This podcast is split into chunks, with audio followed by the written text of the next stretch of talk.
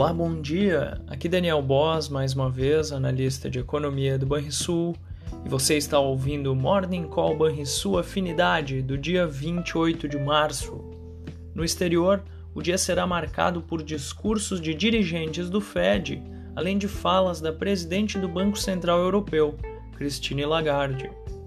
O fôlego é curto nas bolsas europeias, já abertas, enquanto os índices futuros em Nova York operam sem direção única, com dúvidas sobre o ritmo de recuperação da China diante da queda anual de 22,9% no lucro industrial no primeiro bimestre deste ano, bem maior do que o declínio de 4% registrado no mesmo período em 2022. Apesar da redução do risco, o setor bancário americano permanece no radar dos investidores e todas as aparições públicas de membros do Banco Central são monitoradas de perto, em busca de pistas sobre o rumo da política monetária americana.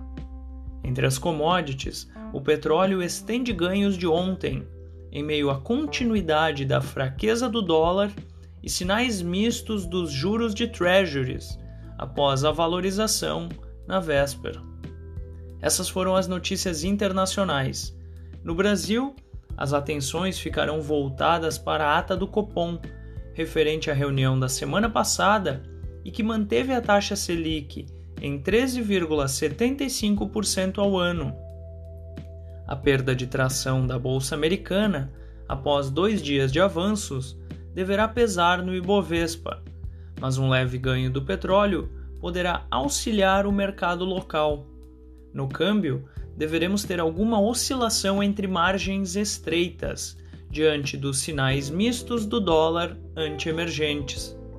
Como mencionado anteriormente, o tom da ata do Copom deverá ser crucial para desenhar o humor interno nesta terça-feira, em que discussões sobre o arcabouço fiscal e também a reforma tributária estarão postos à mesa em Brasília.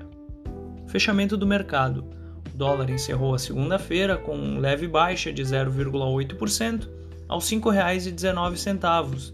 O Ibovespa registrou ganho de 0,8% aos 99.670 pontos, e o S&P 500 ficou praticamente estável aos 3.978 pontos.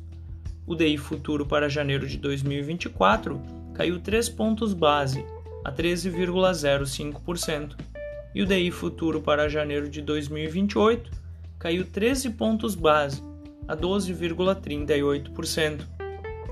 Você ouviu o Morning Call e sua afinidade com os destaques do dia. Acompanhe de segunda a sexta-feira o nosso overview.